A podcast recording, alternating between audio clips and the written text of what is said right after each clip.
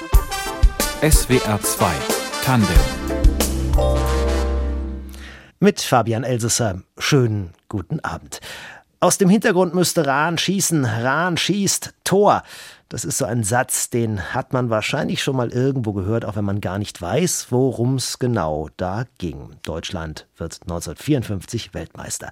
Ein Stück Zeitgeschichte war das und das Radio live dabei und für die meisten Menschen damals die beste Möglichkeit, so einen Moment direkt zu erleben. Dieses wunderbare Medium Radio wird in dieser Woche 100 Jahre alt. Und da dachten wir uns, lassen wir mal einen ehemaligen Kollegen zu Wort kommen, der von diesen 100 Jahren mehr als die Hälfte mitbekommen hat und der als Techniker ganz vorne dabei war. Eberhard Schneider aus Baden-Baden war vier Jahrzehnte Chef unserer Hörfunkübertragungstechnik. Willkommen bei SWR 2 Tandem. Dankeschön. Herr Schneider, Sie haben ja viele, viele Live-Übertragungen als Techniker betreut, im Inland und im Ausland. Was meinen Sie, wie viele Kilometer werden Sie für den Funk unterwegs gewesen sein? Also im, wenn ich jetzt mal von, von unserem Sendegebiet ausgehe, waren das bestimmt 40, 50.000 Kilometer. Weil wir haben ja ein das Sendegebiet ist ja riesig groß, also von Andernach im Norden bis nach Isny. Im Allgäu. Im Allgäu.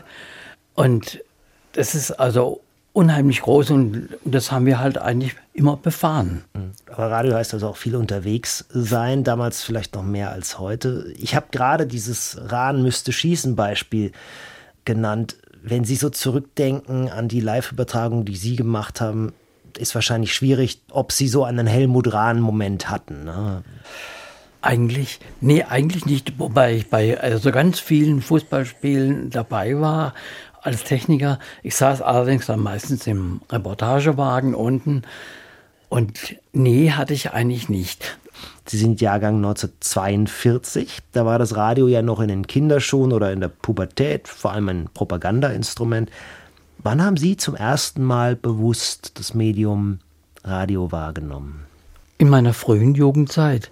Wir wohnten damals in Karlsruhe und ich weiß noch genau, mein Vater hat irgendwann so um 50 rum den ersten UKW-Empfänger gekauft, das UKW-Radio gekauft. Und das war damals noch was ganz Neues und war halt in der Qualität ganz toll. Und da haben wir dann Radio gehört. Es waren also keine Schlagersendungen, aber Unterhaltungssendungen waren schon dabei. Und es war auch dabei viele Dinge über, über Musik hauptsächlich. Das war halt, das war in unserer Familie so ein, ein Thema. Aber da haben wir, da haben wir zum ersten Mal richtig Radio gehört. Was war das für ein Gerät? Wie muss ich mir das vorstellen? Das war ein, ein das weiß ich noch genau, das war ein Siemens-Empfänger in wunderschönem Holz, äh, mit furniertem Holz, äh, das Gehäuse außenrum. Und der hatte natürlich äh, Langwelle, Mittelwelle und UKW. Und das war das Neue dran. Und der hatte so große Klaviertasten. Ah. Äh, in, in der Mitte und dann ein, ein großes Drehrad rechts, wo man also über die Skala die Frequenzen abfahren konnte. Also so groß, weiß ja. ich nicht, wie so ein Fernseher oder so? Ja, nicht schon, schon so. kleiner. Also äh, er war, ich sag mal, er war so vielleicht so 50 Zentimeter breit und die Höhe vielleicht 40 oder sowas rum und die Tiefe auch so ungefähr 40. Ne? War natürlich noch mit Röhren damals noch nicht. Das war, also das war damals für uns ein, ein, Novum und das war auch wirklich der Moment, wo wir dann auch zu Hause oft Radio gehört haben. Das war dann auch die Informationsquelle wahrscheinlich. Das war die Informationsquelle. Video Killed the Radio Star heißt ein bekannter Popsong aus den späten 70ern. Also das Video bringt das Radio um oder das Fernsehen. Und damals, als Sie Kind waren, war das nicht so. Ne? Also Nein. welche Bedeutung hatte dann Fernsehen überhaupt? Also so Fernsehen Vergleich? war so, es, es gab äh, in, in der ersten Zeit, als ich mich an Fernsehen erinnern konnte, da gab es sowieso nur ein Programm. Gab nur ein Programm. Und wenn, dann war es schwarz-weiß natürlich. Und wir hatten zu Hause in, in, der, in der Wohnung, äh, in der wir zuerst wohnten, hatten wir überhaupt kein Fernsehen. Ja, kaum Menschen wahrscheinlich, war teuer, ja, ne? Ganz, ganz, ganz wenige. Ne? Ja. Und deswegen war das Radio war halt schon, äh, war schon äh, ganz, ganz wichtig und spielte also schon eine äh, gehobene Rolle. Und so ein Radiogerät, so wie Sie es beschreiben, so ein Gebissradio, sagt man, glaube Ja. ich, auch dazu, ne? wegen der weißen Wegen, Tasten. der, wegen ne? der weißen Klaviertasten, ja. Ja.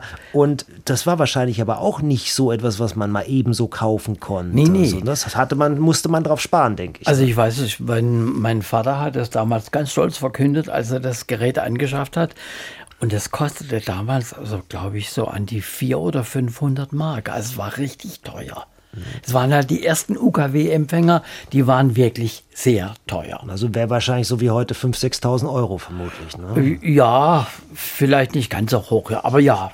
Ja, ja. Also schon eine Anschaffung.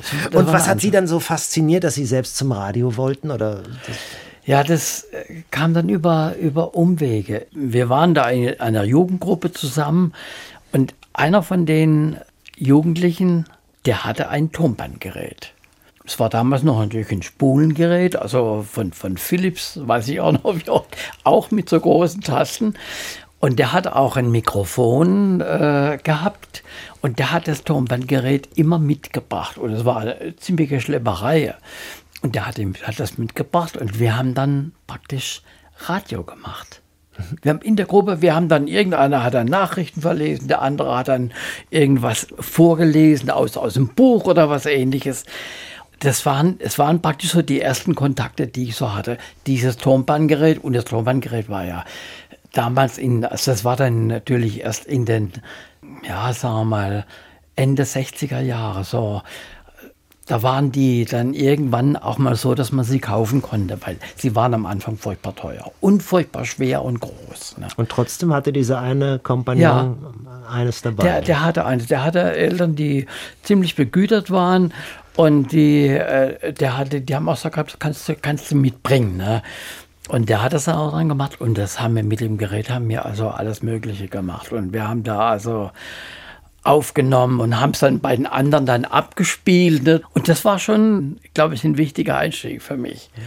War für Sie dann auch faszinierend, wie geht es überhaupt, ne? dass da jetzt quasi Ton eingefangen wird und dann woanders wieder Ja. äh, rauskommt? Also Ich hab, Technik mochten ich, Sie auch? Ich habe dann äh, schon mich erkundigt und, und habe dann äh, eben mitgekriegt, dass äh, dieses Band magnetische Oberfläche hatte und dass das äh, über die Tonköpfe aufgezeichnet wird. Die mussten wir nämlich ab und zu sauer machen, weil die natürlich dann verdreckt waren irgendwann. Also wir haben da schon, oder ich habe da schon was mitgekriegt und habe mich dafür interessiert. Und es gab natürlich dann auch Geräte, die größer waren und die umfangreicher waren.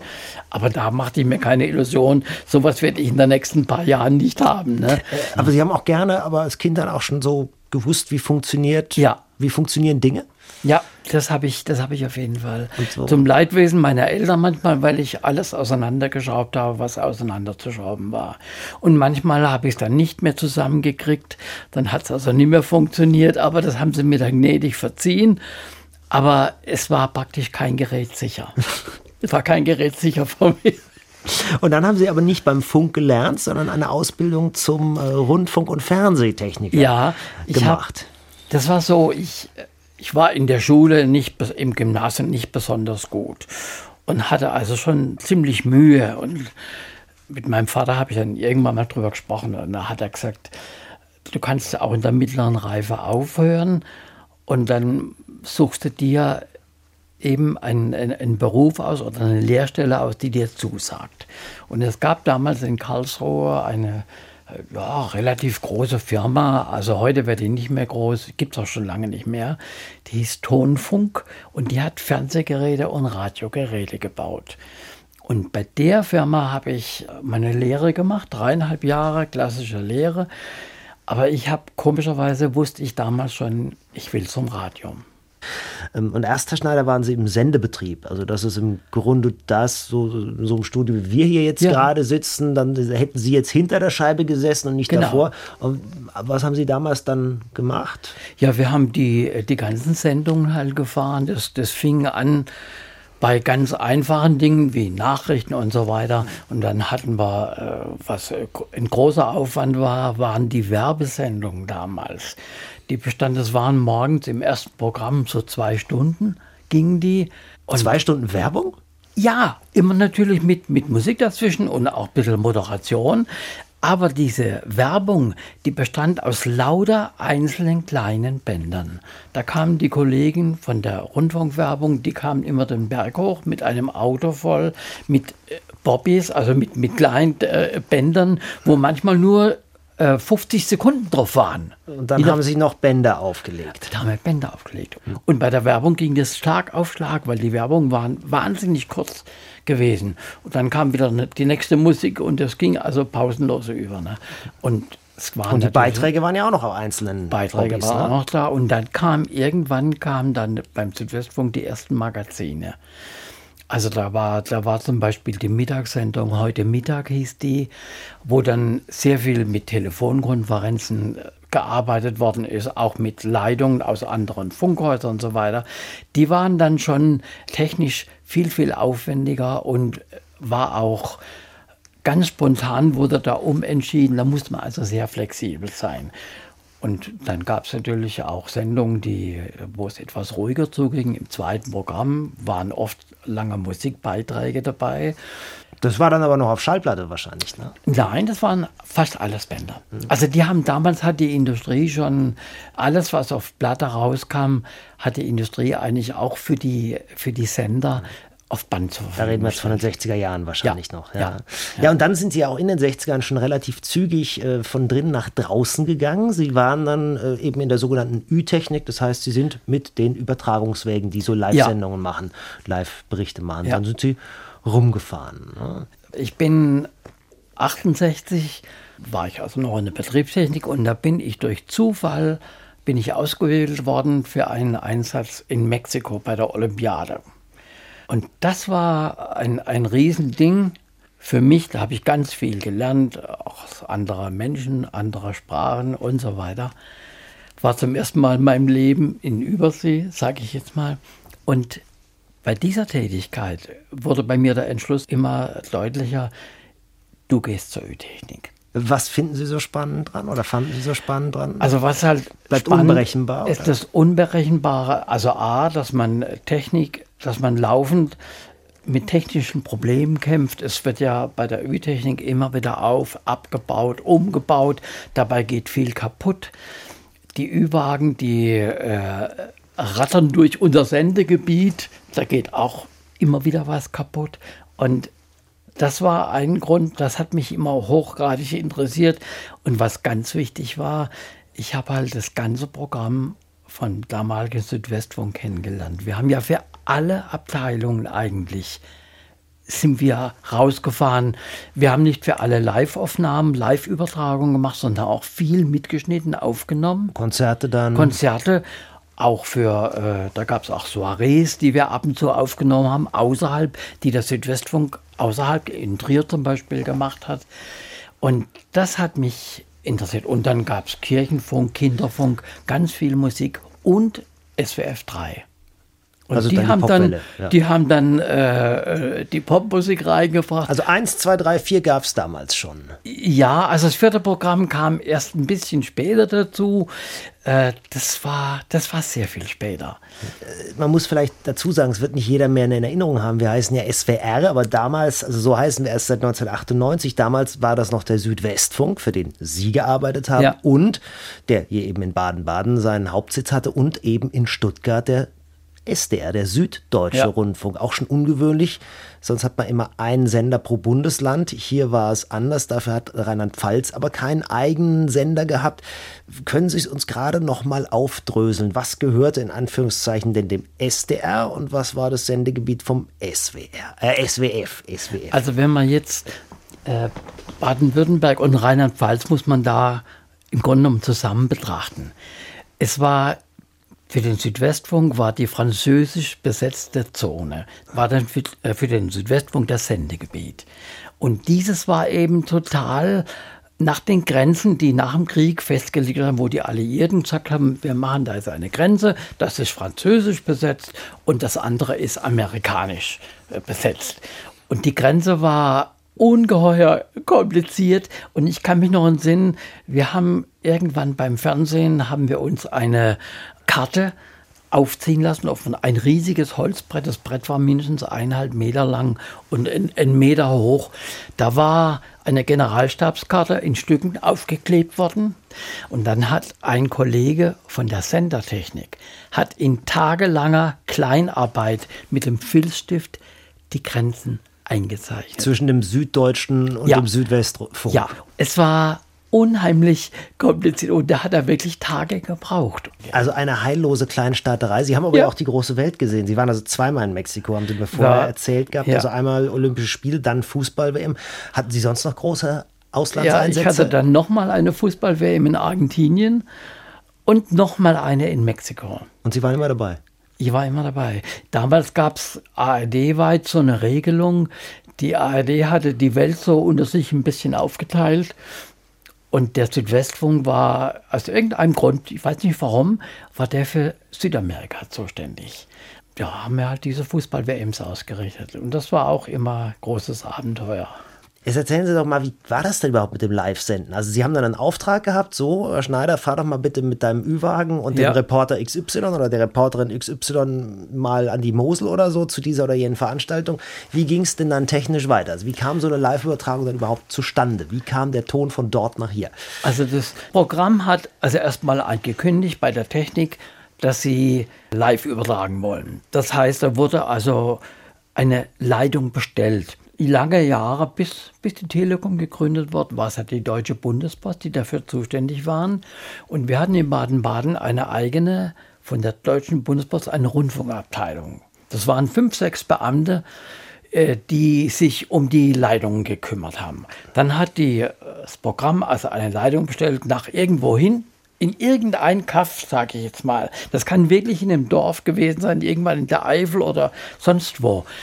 Und die haben das dann geschafft mit viel Mühe, bis sie dann an diesem Ort eben eine Leitung hatten. Und zwar Das heißt, da eine wurde dann Leitung. auch eine gelegt oder was? Oder? Gelegt haben sie es in der Regel eigentlich nicht, weil die Post hat natürlich dann im Endeffekt immer die Telefonleitungen benutzt. Und es gab kuriose Fälle, dass die Post gesagt hat, da gibt es keine Leitung mehr. Und dann haben die in Ausnahmefällen Telefonbenutzer gefragt, dürfen wir am nächsten Sonntag zwischen 15 und 20 Uhr ihr Telefon abschalten. Dann haben die diese Leitung gegriffen und haben die an uns weitergegeben. Und wir haben dann draußen vor Ort im Ü-Wagen ein Kabel in die Hand gekriegt und das konnten wir dann anschließen. Und Das da- heißt, da wurde gar nichts gefunkt in dem Sinne. Nee, da wurde überhaupt nicht gefunkt. Das wurde, ging alles ganz normal über Kabel und das war besonders interessant bei äh, Auslandseinsätzen. Also ich denke jetzt gerade an, an Südamerika. Da habe ich einmal erlebt, da haben wir wirklich gedacht, das wird nie was. Wir haben eine Übertragung gehabt von einem Freundschaftsspiel der deutschen Mannschaft gegen Uruguay und sind von Argentinien aus nach Montevideo geflogen. Und dann hat man uns in dem Stadion, waren so ein paar Holzverschläge oben aufgebaut und dann sagte uns irgendein Mensch, sagte, das ist ihre Kabine. Die sprachen natürlich nur Spanisch und wir Spanisch ganz wenig, Englisch mehr. Und irgendwann kam ein Mensch mit Bärtchen rein und drückte mir ein Kabel in die Hand, sagt er. Und dann haben wir das Kabel genommen und es waren eben, da gab es eine Leitung nach Baden-Baden, soll das eine geben, und eine zurück auf einem zweiten Kabel von Baden-Baden zurück nach Montevideo. Und es war keiner da von der Post, den wir hätten fragen können, sag mal, welche Leitung ist jetzt welche? Nee, wir mussten da halt, wir haben halt reingehört und da habe ich geguckt, ja, auf der einen Leitung, da hat es gerauscht, da sage ich, gut, das muss die Leitung sein von Baden-Baden nach Montevideo. Dann muss die andere die Sendeleitung sein. Und dann haben wir halt angeschlossen und wir hatten so ein kleines Equipment dabei und ich habe dann Baden-Baden gerufen. Immer wieder gerufen, Baden-Baden bitte melden. Und es kam also eine halbe Stunde lang überhaupt keine Reaktion. Und plötzlich waren die, plötzlich waren die da. Und das war so eine Viertelstunde vor Spielbeginn. Der Reporter saß schon neben mir mit dem Kopfsprechgeschirr auf. Und das war irre. Also die Leitung kam zustande und da fiel mir echt also ein Stein vom Herzen, weil das war ja ein, ein Riesenaufwand. Wir sind nicht extra wegen diesem Spiel dahin geflogen, weil wir hatten in Argentinien eine Besprechung wegen der Fußball-WM. Und da hat die deutsche Mannschaft zufällig in Montevideo ein Freundschaftsspiel. Und das haben sie dann auch mitgenommen. Das haben wir dann mitgenommen. Und heute geht es wahrscheinlich solche Sachen einfach Internet, ne? Über Satelliten Ja, wahrscheinlich. Also es, es ist so, die, äh, wenn, wenn wir heute anmelden mit, mit Satellit, machen wir im Hörfunk und im Südwestrundfunkgebiet machen wir, glaube ich, ganz wenig mit Satellit. Mhm. Bei größeren Geschichten, wenn es nicht aktuell ist, bekommen wir von der Telekom ein Glasfaserkabel angeboten. Es gab dann eine Übergangszeit, da wurden dann ISDN-Leitungen verwendet zum Übertragen von, von den Tonsignalen ins Funkhaus. Und heute ist es in der Regel so, bei größeren äh, Aktionen, nehmen wir an, es sind Parteitage, wo sehr viele Leitungen abgehen. Da kriegen wir ein Glasfaserkabel und das wird eben dann auf einem speziellen Gerät auseinandergezogen, also aufgesplittert praktisch in die verschiedenen äh, Bedürfnisse, die wir haben. Also und teilweise ist es, ist es auch so, dass, dass man das schon gar nicht mehr braucht, so ein Reporter einfach mit dem Smartphone was macht. Ne? ja, Echtzeit. das gibt es natürlich auch. Wobei halt bei, bei aktuellen Schichten ist es mit dem Smartphone natürlich oft eine relativ sichere Sache. Weil früher gab es auch Sender, die haben, und ich glaube beim Südfunk gab es in Stuttgart schon auch einige Stationen, wo die auch vom Reportagewagen aus einen Mast hochgefahren haben und gesendet haben in Richtung Funkhaus. Aber das war dann schon Funk quasi. Ja, da war, aber das war die Ausnahme, also eher die Ausnahme und war natürlich für aktuelle Geschichten ganz toll, aber war natürlich hauptsächlich in der Großstadt. Also nicht jetzt in, äh, irgendwo in unserem Sendegebiet in irgendeinem kleinen Städtchen oder in Heidelberg oder in Mannheim, wobei Heidelberg und Mannheim auch zum Süddeutschen Rundfunk gehörten. Da muss man fein unterscheiden. Ja. ja. Äh, jahrzehntelang hat man Band benutzt. Also ja. auch wenn unterwegs auf so einem ja. Ü-Wagen ein Beitrag geschnitten wurde und dann von dort aus gesendet. Dann kam die große Revolution. Der Schnitt wurde digital ne, mit so Programmen wie Digas, Cutmaster, Starcheck, wie das alles heißt. Die Tonbandmaschinen flogen also raus Hause aus den Ü-Wägen. Ja. Und, und Sie mussten dann auf einmal selber schneiden, oder wie war das? Ja, wir mussten dann eigentlich selber schneiden. Es war so, wir haben jetzt gerade, wenn wir jetzt mal Fußball übernehmen, wir hatten ja regelmäßig unsere Fußballübertragungen. Da gab es da gab's dann Konferenzen und das war ja alles dann live. Aber hinterher hat der Reporter dann meistens noch Beiträge gemacht, manchmal für eine spezielle Rundfunk-ARD-Anstalt oder für, für unseren Sender selber.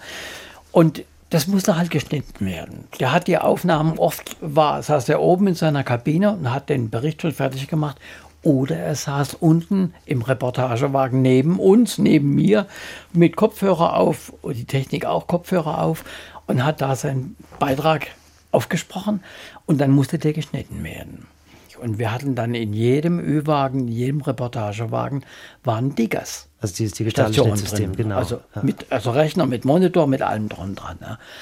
Und, Wo man dann, äh, das muss man vielleicht sogar erklären, nicht mehr mit den Händen ein Band hin und her schiebt und schneidet, nee. sondern wirklich nur noch mit einer Maustaste ja, den Schnitt setzt. Ja, genau. genau. Für mich war das natürlich schon eine Riesenumgewöhnung. Ich konnte das. Aber ich war, obwohl ich der Chef der Abteilung war, ich war da nicht besonders schnell drin. Und ich habe da so erlebt, dass dass ein Sportreporter, der saß neben dem Ü-Wagen und der tippte mir da auf die Schulter und sagte, haben Sie was dagegen, wenn ich mal rangehe? Ich kenne das von zu Hause. Ich gesagt, ich habe nichts dagegen. Und dann hat der sich, und der konnte das dann wirklich an einem Affentempo, hat er das geschnitten. Aber da muss man natürlich, also bei uns in der Ü-Technik gab es nie Reibereien, aber es gab schon Stellen, wo dann die Technik auch äh, sich sehr schwer getan hat. Hauptsächlich natürlich die älteren Techniker, die. Weil, weil der Autor es auf einmal genauso gut konnte. Ja, weil der das genauso gut konnte und weil der halt auch mit der Digitaltechnik, da war da schon drin. Der hat schon zu Hause ganz viel auf Diggers gemacht. Das war für uns, ein, also für mich war das damals wirklich was Neues, war immer etwas aufregend. Ich meine, ich habe das hingekriegt, aber ich habe bestimmt doppelt so lange gebraucht zum Schneiden wie die anderen. Was war eigentlich so die größte Panne, die Ihnen je passiert ist in dieser ganzen Ü-Technik-Zeit? Es war bei einer, einer Sendung, die wir machen sollten für SWF 3. Und zwar hieß damals Popshop unterwegs. Kann sogar sein, Popshop gibt es immer noch. Gibt immer noch, ja. Und da sind wir nach Andernach gefahren, haben in der Halle aufgebaut, Ü-Wagen aufgebaut, Beschallung aufgebaut und Mikrofone eingerichtet und so weiter und so fort. Dann kam so ungefähr zwei Stunden vor der Sendung kam die Band an und plötzlich ging bei uns im Ü-Wagen, im Regietisch spannte keine Lampe mehr, war der Regietisch komplett ausgefallen. Wir haben dann versucht und haben auch gefunden, Sicherungen, da gab es ja viele kleine Sicherungen und so weiter und so fort. die ausgetauscht, die flog immer wieder raus. Also es war irgendwo im Regietisch war ein Kurzschluss. Und ich weiß noch, wir haben dann zusammen mit den Kollegen haben wir den Regietisch auseinandergenommen. Und wir mussten die Lautsprecher ausbauen, weil die auf dem Regietisch auf den Kanten drauf saßen. Wir mussten den Monitor, wir hatten so einen Fernsehmonitor zur Kontrolle, ausbauen. Wir haben den Regietisch hochgeklappt, wir haben die ganzen Kassetten rausgezogen und unter der untersten Ebene, da war ein Kurzschluss. Den Kurzschluss haben wir dann also gefunden. Ich habe den dann isoliert, erstmal provisorisch. Dann haben wir wieder alles eingebaut, die ganzen Kassetten wieder reingemacht, die Lautsprecher eingebaut, den Monitor eingebaut und wir waren so eine halbe Stunde vor Beginn der Sendung waren wir fertig. Und hat dann noch funktioniert. Also meine Kollegen, die standen draußen, die haben dann immer die Teile, die ich dann ausgebaut habe. Die Lautsprecher haben die ab, abgenommen in der Tür vom Ü-Wagen, haben die draußen auf den Boden gesetzt. Die haben sich schon immer am Kopf gekratzt. Aber sie haben nichts gesagt, die haben nicht gedrängt. Die haben nur gesagt, hoffentlich findet das jetzt. Ne? Und wir haben es auch dann, also ich habe es dann gefunden. Anschließend ist man dann stolz. Ich meine, Sie sind vor 20 Jahren in den Ruhestand gegangen. Wenn Sie sich jetzt hier so umgucken in dem ja. Studio, äh, ist ein verhältnismäßig neues, aber noch großes. Auch hier werden Sendungen live gefahren.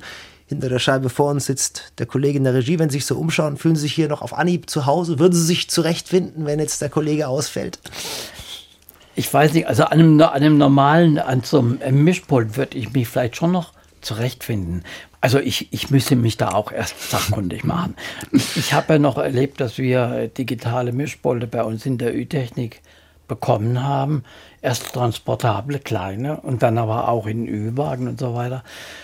Und da gab es am Anfang schon sehr, sehr große Probleme. Und das war immer das, was, was mich dann äh, ein bisschen fertig gemacht hat. Wir konnten da selber oft nichts mehr reparieren. Weil zu viel so, Elektronik drin ja, ist. Wir waren auf angewiesen, entweder im Hause hier hat man dann die Messtechnik gehabt, die, äh, wenn sie gut drauf war, auch sehr schnell helfen konnte. Draußen hatten wir eigentlich nur das Telefon und wir haben dann jemand angerufen, wo wir dachten, der könnte uns vielleicht einen Tipp geben. Aber es gab auch wirklich Fälle, äh, wo dann so ein Pult komplett abgestürzt ist und nicht mehr verwendbar war. Und vor 20 Jahren sind Sie dann ja in den Ruhestand ja. gegangen. Wie schwer war der Abschied? Also gerade wenn man sich aus diese technischen Umwälzungen da so überlegt. Also der Abschnitt, der war, der Übergang war total leicht. Es hing aber mit meiner äh, persönlichen Situation ein bisschen zusammen.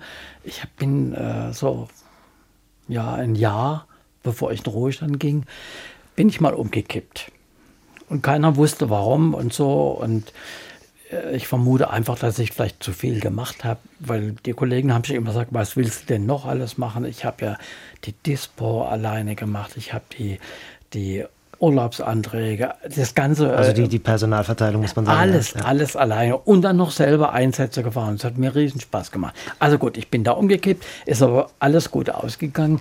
Ich bin dann bloß, nachdem ich dann wieder fit war, nach Krankenhaus und Reha, habe ich gemerkt, dass es unheimlich anstrengend ist. Ich konnte noch alles, ich bin sogar noch Einsätze gefahren, aber ich habe gemerkt, es ist anstrengend. Und dann habe ich irgendwann, äh, hat der, der Sender mir angeboten, hat er mir vorher schon angeboten, sagte, wenn ich aufhören will, kann ich aufhören. Damals war Vorruhestand noch, also ohne Schwierigkeit möglich. Und das habe ich dann gemacht und ich bin so leicht rausgekommen. Hm. Haben Sie sich denn die Leidenschaft für Technik dann erhalten, auch ja, privat? Die Leidenschaft für Technik ist da. Immer noch. Ich glaube auch so mit so kleinen Gleisanlagen. Ja, ja. Ich habe äh, ab meinem 15. Lebensjahr habe ich schon angefangen mit Eisenbahn, Modelleisenbahn. Und inzwischen habe ich eine, eine richtig große Anlage. Und meine Frau hat es akzeptiert. Die konnte das zwar eigentlich nicht, die konnte es auch nicht bedienen, weil es schon so umfangreich war. Aber es, es hat uns unheimlich Spaß gemacht und macht mir immer noch Spaß und reizt mich immer noch. Und ich krabbel immer noch unter der Eisenbahn rum und repariere irgendwas. Also auch das ist immer noch möglich. Und was ist mit Radio für Sie heute? Wie Radio nutzen Sie es? Ist immer noch ganz wichtig. Ist ganz wichtig. Und ich denke halt, gerade wenn ich jetzt, wenn ich natürlich an, an, an Sendungen oder an, an Titel äh, komme, die mir bekannt waren, weil ich selber da viel gemacht habe, also gerade Donaueschingen zum Beispiel. Was weiß Die Donaueschinger Musiktage. Ja, genau. die Musiktage, die halt technisch immer ziemlich auf, also ziemlich aufwendig waren und aufreibend waren, weil die Komponisten, denen fällt immer was Neues ein. Das ist ja auch gut so und das lebt ja auch davon. Aber wir mussten da halt immer nachziehen. Und ja, also Radio ist immer noch ganz wichtig. Und ich kann mir es ohne Radio eigentlich nicht vorstellen. 40 Jahre Radio hat mein heutiger Gast aktiv mitgestaltet, als Herr der Übertragungswägen des Südwestfunks und später des SWR, Eberhard Schneider. Herzlichen Dank für den Besuch und alles Gute. Dankeschön. Vielen Dank. Redaktion der Sendung hatte Frauke Oppenberg. In der Technik war Thomas Lenzen. Ich bin Fabian Elsesser. Schönen Abend noch.